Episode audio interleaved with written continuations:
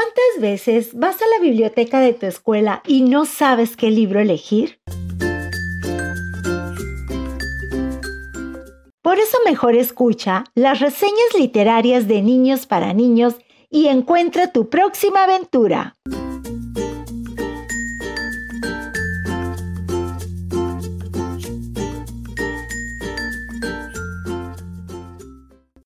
Hola, yo soy Daniel Arballo Carrasco. Estoy en tercero de primaria.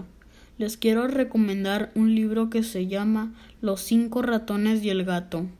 Este es un cuento escrito por Ivana Gutiérrez Pacipuente, que trata de cinco ratones que vivían en una casa con una familia.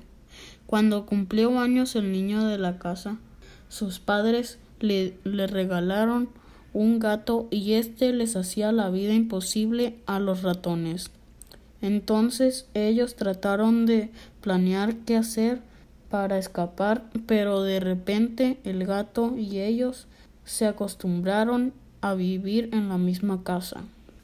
Es un cuento muy fácil de leer porque la autora usó un lenguaje claro, me pareció un cuento entretenido y divertido.